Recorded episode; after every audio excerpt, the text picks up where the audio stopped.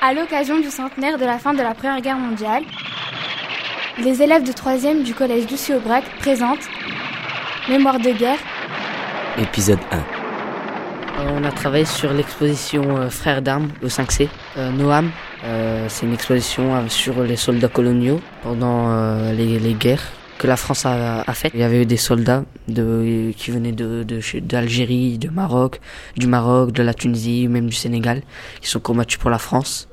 Donc on s'est intéressé au début de la Première Guerre mondiale. Baptiste. Donc euh, moi et Noam, on avait travaillé sur une affiche au 5C sur... euh, C'était- Ça s'appelait la Grande Guerre.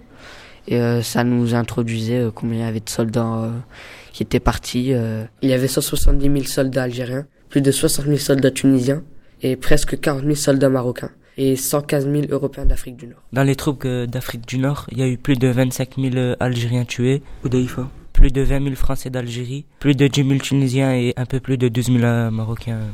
Donc ça nous a donné un contexte. Et puis, alors, on a travaillé quand même aussi sur des ancêtres supposés qui euh, donc euh, auraient fait la Première Guerre mondiale. Donc c'était le cas de, de toi, Noam. Donc on a un ancêtre supposé. Ouais, euh, il s'appelle euh, Abdelkader Arat. Et euh, on a on a cherché dans le site Mémoire euh, Mémoire d'homme et on a Mémoire trouvé des hommes. Mémoire des hommes et on a trouvé euh, un supposé ancêtre à moi. Et alors lui, il est mort? Euh, il est mort à Douaumont pendant la bataille de Verdun en 1916. Il est mort le 3 novembre 1916. Dans le prochain épisode,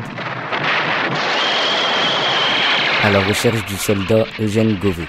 Sergent, où est la première compagnie? J'en sais rien, mon colonel